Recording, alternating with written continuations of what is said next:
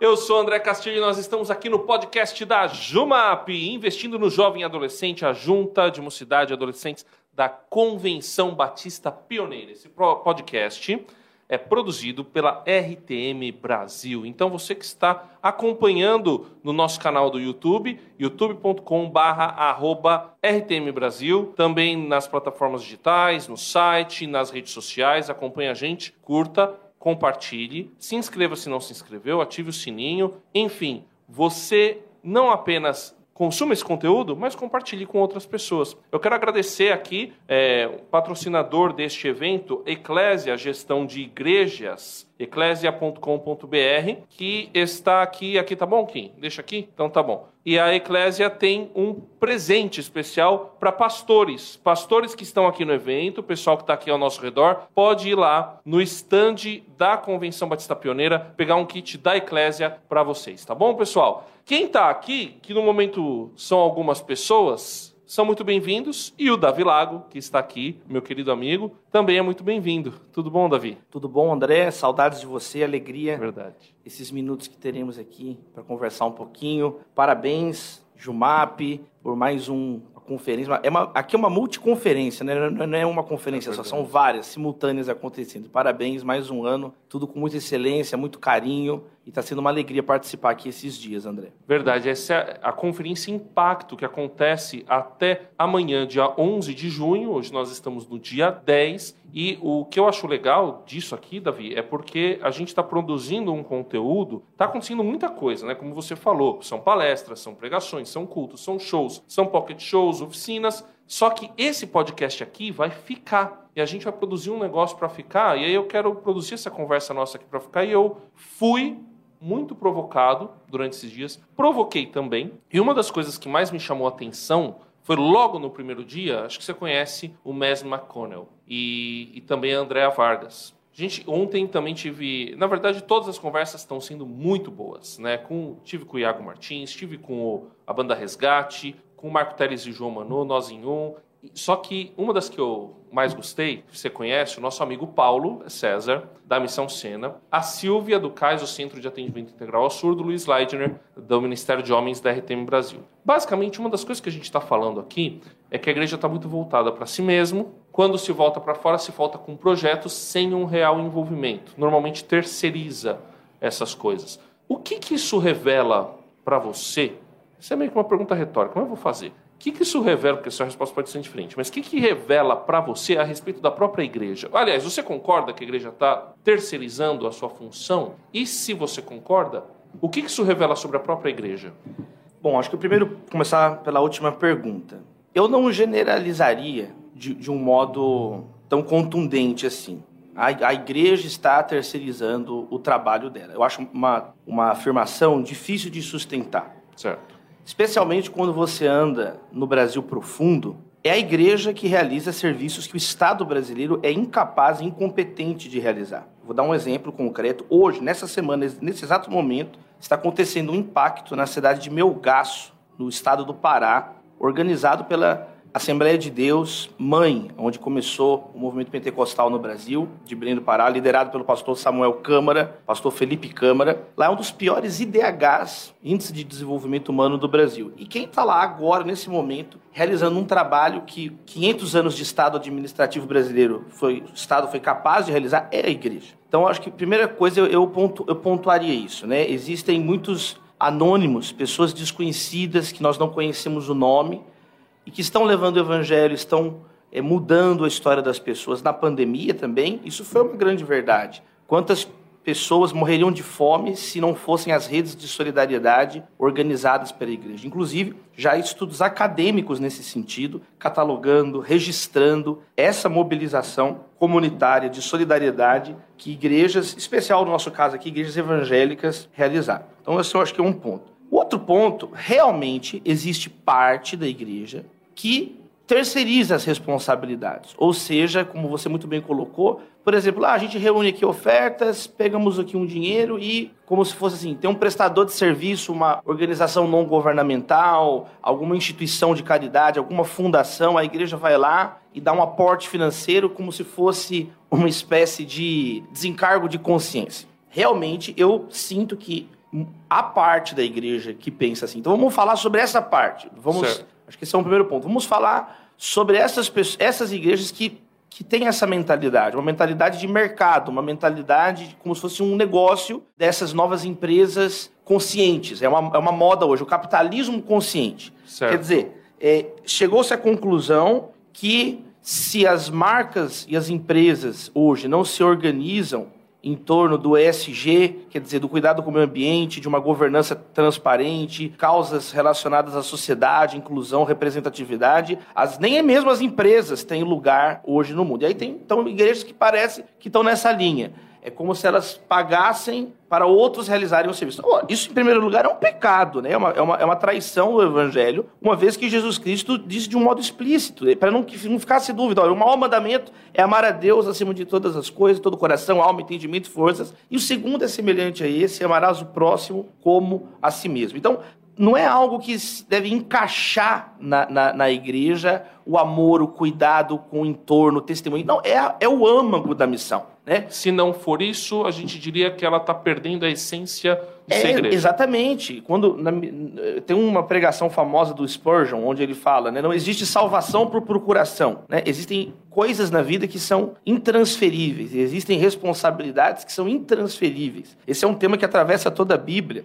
Eu me lembro agora aqui de, de memória do texto de Josué, acho que é Josué capítulo 18, quando Josué vira para as tribos que não tinham tomado posse da, da terra delas. Quer dizer, o, o, o, o, terreno já tinha sido conquistado, mas havia um, um, conjunto de tribos que estava habitando no espaço da outra, em vez de ir lá. Ele fala assim: até quando vocês vão ficar aqui e não vão tomar posse? Então, muitas responsabilidades são intransferíveis, existem coisas que são indelegáveis. E essa responsabilidade de testemunhar, de amar, de cuidar, ela faz parte, então, desse conjunto básico, essencial, que define até mesmo o que é um cristão, né? uma criatura amorosa, transformada por Jesus, centrada em Cristo Jesus, aberta para Deus, aberta para o próximo. Então, eu, nesse aspecto, eu compartilho de você, André, com você, esse sentimento de que grande parte da igreja evangélica no Brasil poderia sim ter esse sentimento assim, tem um potencial muito grande sendo desperdiçado. Ela poderia fazer mais, ela poderia. Basta você ver a própria história da igreja no Brasil. Você olha para o passado, para 100 anos atrás, às vezes igrejas muito menores, muito pequenininhas, sem podcast, sem câmera, sem nada disso, foram capazes de realizar um impacto muito mais duradouro, né?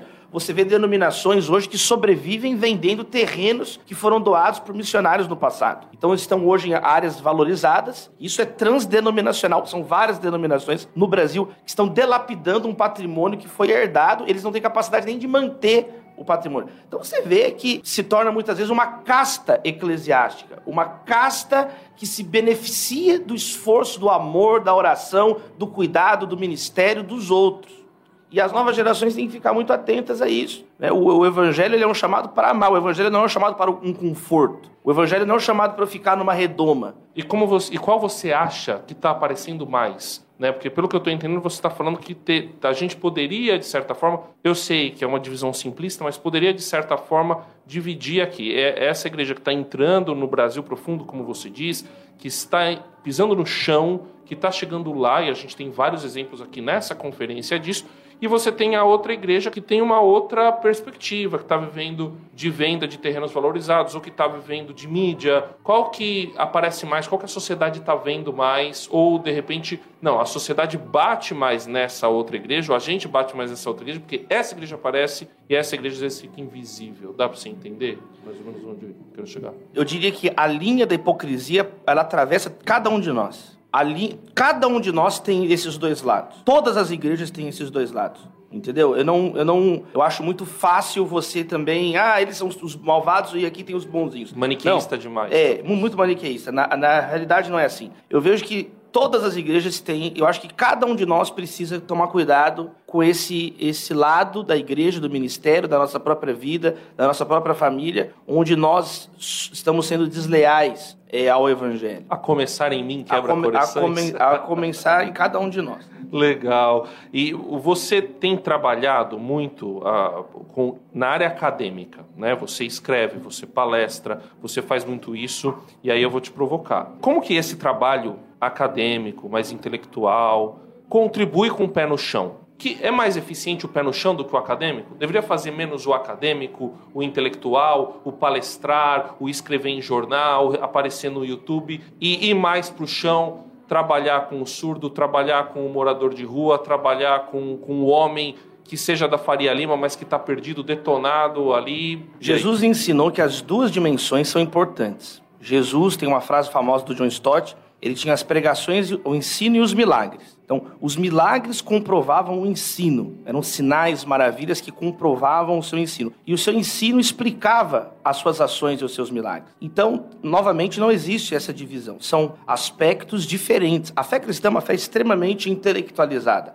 Ela é uma fé hermenêutica, ela é uma fé, ela é incompreensível se você não entender a Bíblia hebraica, a Tanaká, a Torá, o Nebiim, o Kitubim, os livros que nós chamamos de Antigo Testamento. A fé cristã é incompreensível se você não entender. Então, a fé cristã é um chamado para estudar, é um chamado para ler. Jesus é identificado com a própria palavra, com o próprio Logos. Então, as duas dimensões andam juntas. A universidade nasceu na igreja. A igreja, na Idade Média, ela, no vácuo que o Império Romano causou, a, a ruína do Império Romano, a sociedade europeia se organizou em feudos e não existia justiça, não existiam juízes, advogados, magistrados, né, depois da queda do Império Romano. Então, as universidades nascem dessa demanda de organizar o chamado hoje direito canônico. Né? Então, posteriormente, o estudo da teologia para a formação é, dos clérigos da Igreja. Católica. Então, a universidade tem essa origem Certo. Ninguém sabe quando, por exemplo, a Universidade de Oxford foi fundada. Ela é um conjunto de acontecimentos, não existe uma data de fundação. É um conjunto, um exemplo, é um conjunto de acontecimentos. Então, a fé cristã, um dos legados dela para a humanidade é o que nós chamamos hoje de, das universidades modernas, uma sistematização do conhecimento, um lugar. Por exemplo, esse ano eu participei da EPP, a etapa de preparação pedagógica da Universidade de São Paulo, na USP. Então, todo mundo que vai dar aula na USP precisa participar da etapa de preparação pedagógica. Então, eu fui lá, eu estou lecionando uma disciplina na condição de monitor da minha orientadora. Lá então, no Largo São Francisco? No Largo de São Francisco. Legal. Introdução ao estudo do direito. Então, é obrigatório participar da EPP. Na abertura da etapa de preparação pedagógica, a professora eh, eh, vinculada ao MEC, Ministério da Educação, era professora na Unicamp, ela começou falando o seguinte, gente, Ó, nós vamos passar um monte de dados aqui comparando Brasil e Alemanha, mas vocês sabem que não dá para comparar o Brasil com a Alemanha. Afinal, na Alemanha eles tinham Lutero. Na Alemanha eles tinham um ensino gratuito, alfabetização gratuita há séculos, que o Brasil não alcançou direito até os dias de hoje. Aí quase que eu levantei e falei, mas nós estamos falando isso há muito tempo. Nós estamos falando isso. É por isso que nós estamos falando isso há muito tempo. Então você vê que onde tem a igreja. Você falou isso para ela depois? Não, eu falei. Eu devia ter falado. Mas, quer dizer, eu ainda vou escrever, quando eu tiver paciência, eu vou escrever sobre isso. Mas a questão, eu acho que é essa. A igreja, essa dicotomia, era também, ela não existia no ministério de Jesus. Jesus, ele ensinava e curava, ele curava e ensinava. Você vai rasgar o sermão do monte, porque é teórico? Você vai, então, não vamos mais ouvir uh, o que a igreja tem pregado há dois mil anos? A, a igreja, ela tem essa dimensão, o pastor tem que ser apto a ensinar. Não é opcional. Você vê hoje pastores que não conseguem simplesmente pregar um texto bíblico sem falar uma besteira. Um verso simples, a pessoa consegue falar um monte de lorota. Então, eu diria mais, eu diria que nós temos uma eficiência, um impacto fraco na sociedade, justamente por causa de uma má teologia justamente por preguiça de pensar, justamente por preguiça de ler, né? Você vê, eu vejo muitas pessoas que estão têm assim a aparência que estão lendo, lê porque é uma grife, porque está na moda, saber um punhado de, de nome de autores de teologia, mas você vai conversar com a pessoa para aplicar na vida real. Agora, eu acho muito legal quando você fala, André, esse trabalho acadêmico, e ele não é algo para também você descolar da realidade e se tornar uma fuga, uma espécie de academicismo, de intelectualismo que eu também sou completamente contra. Né? Eu escrevo livros populares para o povão. Né? Um dia sem reclamar, eu falei ontem aqui para os jovens, ele passou de 100 mil exemplares. Por quê? Porque eu quero alcançar as pessoas simples. Entendeu? Não adianta só escrever textos herméticos que um, ninguém vai entender. Não, tem que alcançar e também então não é as duas coisas têm que ser eu entendo sustentadas né? Para Tito Paulo ensina para Tito que a boa teologia levaria ele a boas obras né? a sã doutrina ele fala você fique na sã doutrina capítulo 2 e aí qual que vai ser a consequência da sã doutrina na sequência da, da carta a Tito? Ele vai realizar boas obras. Então uma doutrina saudável leva a uma vida saudável.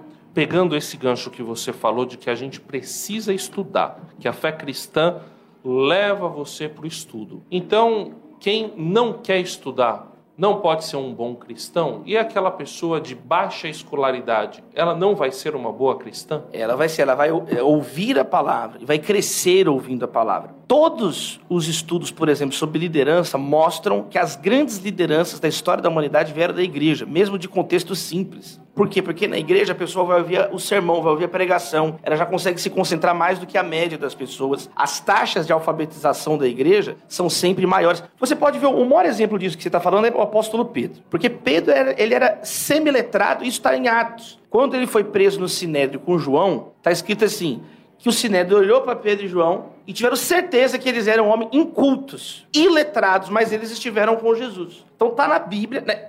O próprio apóstolo Pedro confessa isso. Quando ele diz assim, na segunda carta de Pedro, ele fala assim: Paulo escreve coisas Difícil. difíceis de entender. Nem Pedro entendia o que Paulo escrevia. Né? Quer dizer, ele mesmo fala. Mas os, os, os nécios distorcem o que Paulo está escrevendo. Agora, olha que interessante. O mesmo Pedro, que era um pescador simples, que Atos está escrito que ele era iletrado, que reconhece na segunda carta que Paulo era culto, era uma pessoa esse Pedro é o Pedro que escreve na primeira carta, capítulo 3, verso 15, o famoso mandato apologético. Né? Estejam prontos a responder à razão da esperança que é em vós. Quem escreveu isso não foi Paulo.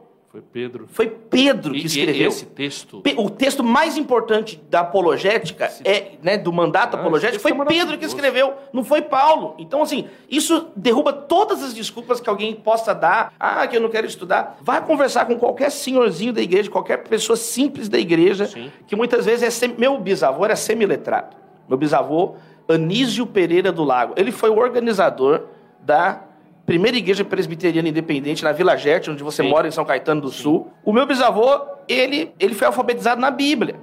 Então, a palavra de Deus ela é um convite, ela é um chamado. O salmista diz no Salmo 119, no verso 99, ele fala assim: Eu tenho mais entendimento que os anciãos. No verso 98, ele diz: é, que o inimigo dele não consegue criar uma armadilha para ele. Por quê? Porque ele ama a palavra, porque ele se dedica à palavra. Então, o amor à palavra vai te levar a vencer ciladas de pessoas, a ter mais conhecimento que os mestres e que os anciãos. E esse texto, é um conhecimento espiritual. E esse texto que você citou, cara, eu, eu acho que é um texto que, para essa geração, a gente precisava decorar. Mais ou menos como a gente sabe de cor João 3,16. Esse é um texto que precisava decorar porque ele está falando sobre perseguição aqui.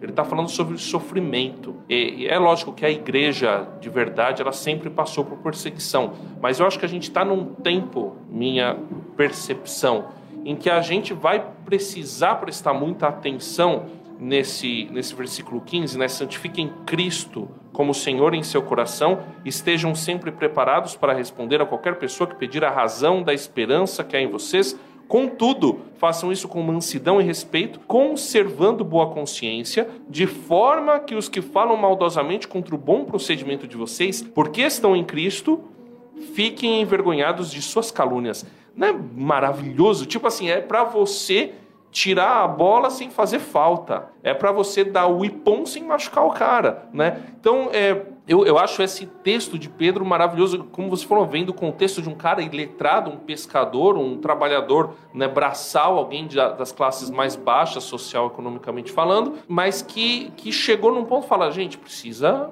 Quer dizer, se saber. eu sei responder, qualquer um pode, não tem desculpa. Né? Jesus mandava as pessoas lerem as Escrituras. Ele falava: vocês não leram as Escrituras, né? por isso que vocês são enganados. Vocês não conhecem nem as Escrituras, nem o poder de Deus. É o que Tiago fala. Jesus, também, ele né? muda. É, ele, ele, ele tinha modos diferentes de tratar os saduceus e os fariseus. Os saduceus, Jesus não tem nenhum respeito por eles. Porque ele fala assim: vocês não conhecem nem as Escrituras e nem o poder de Deus. Eles eram, assim, completamente ignorantes e, e sem vida com Deus, sem experiência com Deus. Fariseu, Jesus, pelo menos, ele fala assim: olha, façam o que eles estão dizendo. Não faz o que eles estão fazendo, eles não vivem o que pregam. Mas quer dizer, a doutrina deles é, é correta. Eles, pelo menos, eles passaram da primeira etapa de estudar. Agora eles precisam deixar essa hipocrisia que caracteriza eles. Mas Jesus ele tem um tratamento diferente. Ele, ele, ele, a, as conversas com os fariseus são mais longas. É a parábola do bom samaritano, né? Quem diz que tem que amar a Deus e ao próximo como a súmula da lei foi o fariseu, foi o escriba lá em Lucas 10. Em Mateus 24, 22, Marcos, no final de Marcos, é Jesus que fala amar a Deus e amar o próximo como a súmula da lei.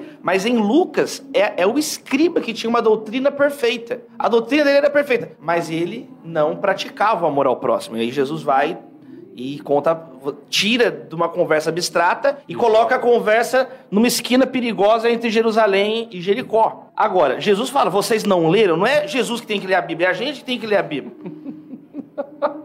Muito legal, Davi. Pessoal, é, o, a gente está. Eu olhei aqui porque essa parte está sendo gravada e a gente vai subir. Então você está assistindo uma gravação, você não está assistindo esse podcast ao vivo, mas a gente vai subir assim que terminar aqui por uma questão de internet local. A, a, e até convidar o pessoal para fazer perguntas. Mas a gente falando sobre a questão de você estudar e depois você ir, qual o, a experiência mais impactante que você teve nesses contatos que você tem? Porque você está no contato com a universidade, agora você está numa igreja que está num lugar difícil de São Paulo, atuando como capelão ali, se você pudesse me dizer quais as experiências mais profundas você está tendo mais no ambiente acadêmico, no chão, no trabalho com as pessoas? Eu acho que são as duas coisas também, sabe, André? Por exemplo, o trabalho com as pessoas, eu tenho, eu tenho convivido com os frutos desse toque, olho no olho, há muito tempo, né? Eu já há mais de 15 anos pastor ordenado, 16 anos como pastor ordenado. Então, eu tenho alegria de entender os frutos do ministério. Jesus falou, né, para nós frutificarmos lá em João. Já o trabalho acadêmico, os frutos eles demoram mais para vir. E eu comecei a colher algum fruto disso agora, né? Porque a, a carreira acadêmica ela não é, não é um feijãozinho que você coloca debaixo do algodão e volta amanhã e ele vai ter brotado, né? Uma carreira acadêmica, ela, ela é, são décadas de, de, de estudo, de leitura, mas eu tenho vivenciado algumas coisas muito gratificantes. Por exemplo, esse semestre agora, tem duas semanas, um, jovem lá da, da, Universidade de São Paulo me mandou uma mensagem, eu te mostro aqui depois, eu fiquei muito emocionado, né? Ele falando, olha Davi, quando eu vi você dando aula lá na, na USP, eu contei para todo mundo, você não tem ideia como isso abriu portas para eu falar de Jesus para a minha turma inteira e todo mundo desperta uma curiosidade nas pessoas. E ele escreveu um, um texto enorme. Eu, eu me ajoelhei, né? E quando li essa mensagem, mostrei para minha esposa e, eu fiz uma oração agradecendo a Deus, né? Porque eu penso que grande parte do, do esforço acadêmico nós não vemos ele em vida. Nós não vemos ele em vida. É algo que, você, que fica para as próximas gerações, né? Os grandes teólogos da história da igreja não viram em vida o resultado daquilo que eles escreveram e fizeram.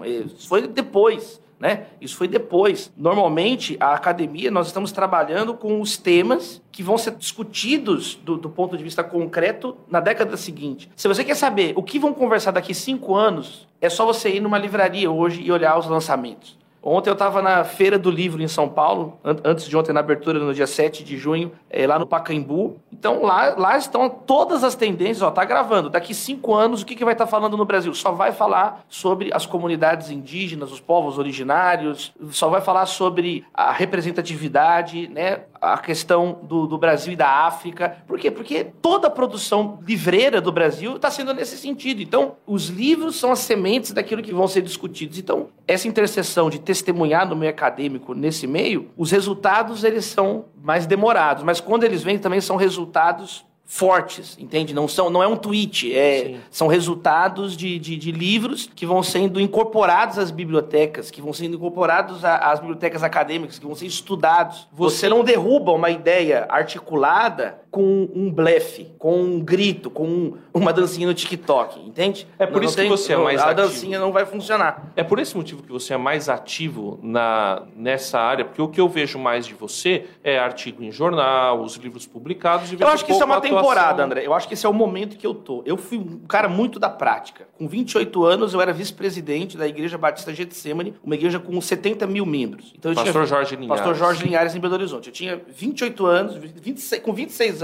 eu me tornei vice-presidente de uma igreja com 80 mil pessoas, dirigindo o Conselho de Pastores de Minas Gerais. Eu já tinha mestrado, já tinha meu carro, já tinha meu apartamento, isso com 28 anos, em Belo Horizonte. Eu estava do ponto de vista humano muito confortável, muito confortável. Programa falando no programa na Rádio Band, escrevendo na, na, Veja BH. Então, antes dos 30, eu já estava assim, com 28 anos, eu já tinha pregado na formatura da Faculdade de Direito da USP, com 28 anos.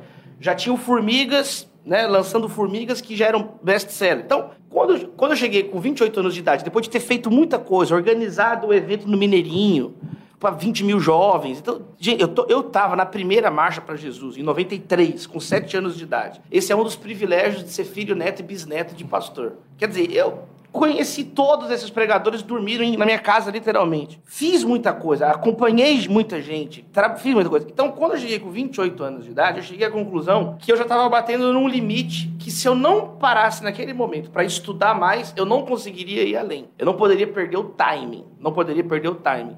Então eu fiz esse movimento de ir para São Paulo com a minha esposa e eu tô lá agora há nove anos retrabalhando as minhas raízes para conseguir voltar a, uma, a um, uma nova, um novo ciclo bem prático, entende, André? Entendi. Um novo ciclo bem prático. Então esse é o ciclo da vida que eu tô agora. Eu tô me dedicando é, bastante aos estudos e eu percebo que é como você afiar um machado. Você conhece a história do cara que tá lá, tem um cara lá com um machado cego tentando arrancar um, um, tronco, uma árvore, ele tem que levar lenha que a família vai morrer de frio, então ele tá lá batendo desesperado e alguém passa e fala assim: "Por que que você não para e afia o seu machado?" Ele diz: Eu não tenho tempo, eu estou muito atrasado, eu não tenho tempo. E continua batendo com o machado cego. Quando que ele ficou ali três dias batendo com aquele machado cego até derrubar a árvore. Se ele parasse, talvez, uma, duas horas para afiar o machado, ele derrubaria em menos de um dia aquilo que ele precisava derrubar. Então eu entendo que o estudo ele vai ser algo que vai afiar, está afiando ferramentas para trabalho. Então, por exemplo, hoje eu não preciso ficar indo atrás das editoras. Todas as editoras cristãs vêm e, Davi, por favor, vamos fazer o livro. Eu estou tentando atender o máximo que eu posso, entende? Que não, tem, não dá tempo de fazer. Então, eu percebi, assim, coisas que antes a gente fazia, fazia muito esforço, o fato de ter estudado, de ter inserido nesse meio, facilita. E, e chega esse momento que você tem ferramentas de mais qualidade, de maior alcance. E outra coisa também, André, ter o que dizer. Eu vejo que tem muitas pessoas querendo um, um, um ativismo, um, um, martismo, né? Aquela coisa da Marta, fazer, fazer, fazer, fazer. Mas é um hamster, corre, corre, corre, mas não sai do lugar, entendeu? Às vezes são é, tem uma aparência que a pessoa está fazendo uma coisa, mas quando você vai olhar a, grande, a contribuição real daquilo ali, não é uma contribuição, entende? É mais um post no Instagram. É, esse pessoal aqui que está vendo a gente, é, que está aqui sem na óculos, eu não enxergo ninguém, eu só sei que o Ednardo está ali. Agora tô vendo vocês. É, eles vieram buscando conhecimento, né? Que como seguindo o, a dica do ET Bilu, né? Busquem conhecimento. Eles estão aqui para entender melhor a vida, entender melhor como poderem depois voltar para suas cidades e aplicar aquilo. Creio que a maioria das pessoas está nessa busca. O que, que você, baseado em tudo que a gente conversou, baseado na sua própria vida, nessa, nisso que você falou para mim, dessa decisão que você tomou aos 28 anos, se você pudesse dar um conselho, uma dica. Eu diria para não queimar etapas da vida. Né? Jesus, ele teve três décadas de anonimato, cerca de três anos de ministério em três dias ele mudou o universo, porque ele morreu, foi sepultado e ressuscitou no terceiro dia. Então, foram três décadas aproximadamente de anonimato, porque diz em Lucas que com cerca de 30 anos, Jesus foi batizado por João Batista ali no Rio Jordão. Então, cerca de três décadas, Jesus tem o episódio do nascimento dele, na cena do Natal, da Natividade. Tem um episódio de Jesus com 12 anos de idade no templo em Jerusalém. Então, os outros anos todos da vida de Jesus, a Bíblia silencia. Mas aí você tem cerca de três anos de ministério. Nenhum lugar da Bíblia fala que Jesus teve três anos de ministério. Nenhum lugar da Bíblia fala que Jesus morreu com 33 anos. Da onde que vem esse número? Vem especialmente do Evangelho de João, porque João registra três subidas de Jesus a Jerusalém, três Páscoas. João é, se refere a três Páscoas. Então, a tradição cristã entende que o ministério de Jesus ele durou ali cerca de três, cerca de três anos de ministério. Então, Jesus ele tem três décadas de anonimato. Aí ele tem três anos de um ministério. E aí ele vai ser crucificado, vai ressuscitar em três dias. Então, essa, esse é o conselho que eu, que, eu, que eu daria. Eu vejo que, especialmente a geração atual, ela é muito apavorada, ela é muito desesperada. Muito ansiosa, né? Ela é muito dorama, muito dramática, ela é muito aflita, ela é muito desesperada, é muito ansiosa. Ela fica se comparando muito com os outros, ela é muito baseada na imagem. Ela vê uma coisa e acaba o dia dela uma coisa que ela vê e não sabe nem se é verdade aquilo. Então, a, a, fé cristã ela nos deixa mais céticos no sentido filosófico de você questiona mais as coisas. Isso é completamente bíblico, né? Provérbios diz: o tolo acredita em qualquer coisa, anda por qualquer lugar. O prudente vê bem onde pisa, vê bem onde pisa. Então, a Bíblia nos ensina que nós só acreditamos em Jesus, o resto nós não acreditamos mais nada. Tudo é fake news pra gente. A gente só acredita em Jesus. Então, eu diria isso para os jovens de hoje em dia, assim, é, dê um passo de cada vez. Não é, é uma ilusão é, essa coisa romântica, o mito do, do James Dean que morre com um jovem com 27 anos. É, isso isso é triste, na é verdade. Triste, né? na verdade. É triste, na verdade. Então, é. se fosse para dizer uma coisa baseada no que a gente conversou, quando Samuel foi para a casa de Jessé, Davi era o escolhido de Deus. E os outros irmãos estavam todos interessados ali em ser ungido, né? O próprio Gessé, não, deve ser Eliabe, deve ser o outro. O próprio Samuel se enganou. Samuel era um profeta velho já, e ele se enganou, né? Quer dizer, ninguém está imune a erros. Nem Samuel, o profeta, ele errou, ele olhou, é, deve ser esse. Mas o homem vê a aparência, Deus vê o coração. E Davi estava lá, ele não sabia de nada. Ele estava cuidando das ovelhas do pai. Só que Samuel fala assim: ah, então vai chamar ele. Ninguém come nada enquanto Davi não chegar. Ficou todo mundo parado. Imagine que cena constrangedora. Todo mundo parado, esperando, e até Davi chegar. Então, assim, é muito bonita essa cena bíblica, né? Que mostra uma lição atemporal, assim. O que Deus tem na vida de cada um de nós, ninguém pode pegar. Né? O chamado de cada um, o dom de cada um, o ministério de cada um. Deus, a parábola dos talentos joga luz nesse assunto. Ele joga ele, ele, ele, ele concede os seus talentos conforme a sua graça, conforme a sua soberania. Né? Então você recebeu um talento de Deus, multiplique esse talento. É isso que eu diria. Não sepulte o seu talento, não se compare, desenvolva, né? Desenvolva o talento que você recebeu. Fica reclamando do talento que não tem e não faz nada com o talento que tem. Como o pessoal encontra a sua produção? É, tá bem desorganizado, assim. Eu tô, eu tô, passando, eu tô passando tudo a limpo para um site novo. Eu já tô com o domínio, davilago.com. O Instagram, ele é um Instagram de manutenção. Coloco uma outra coisa da minha agenda. Mas Existem livros, né? Tem um livro, A Igreja do Futuro e o Futuro da Igreja, pela editora Ultimato. Tem o Ame o Seu Próximo, Brasil Polifônico, Formigas, pela editora Mundo Cristão. Vai sair um livro novo agora também pela Mundo Cristão sobre os desafios é, de saúde emocional hoje. O livro pela editora Quitanda, do Mata Luther, revisitando Mata Luther King. É, tem o livro pela editora Recriar, Carlos Nejário o Sagrado o livro pela Thomas Nelson, que vai sair ano que vem, sobre questão ecológica, e já tem o Arte e Espiritualidade, o Cristão e a Cultura Brasileira, junto com Marcos Almeida e Rodolfo Amorim. Legal, então tem, tem um conjunto de, de, de, de livros, tem, tem vídeos da, das pregações no YouTube, das, dos lugares que eu, que eu vou. Procurando por Davi Lago. Tem, tem,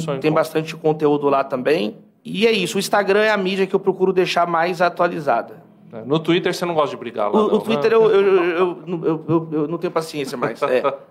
é, não, porque não dá para fazer uma tese de mestrado no Twitter, é, né? Não dá. eu, eu já fui mais assíduo. Um dia, se der tempo, eu volto. Não, é isso aí. Davi, obrigado, cara. Obrigado, Obrigado mesmo. Puxa, Castilho, senhoras e senhores. alegria conversar com você. Pessoal, salve de palmas pro Davi Lago, pessoal que está aqui. Obrigadão. Valeu, gente. Obrigado para você que acompanhou esse podcast. Tem muito mais aqui no canal youtube.com/barra RTM Brasil, RTM Brasil nas plataformas digitais, site, e, e, você vai encontrar essa entrevista em todo lugar, eu espero assim. Valeu, Davi. Até a próxima. Ainda hoje tem mais.